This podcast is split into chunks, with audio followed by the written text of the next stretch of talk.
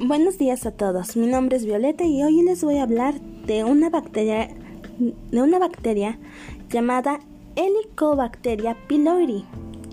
Es una infección y es la que provoca la aparición de una úlcera gástrica.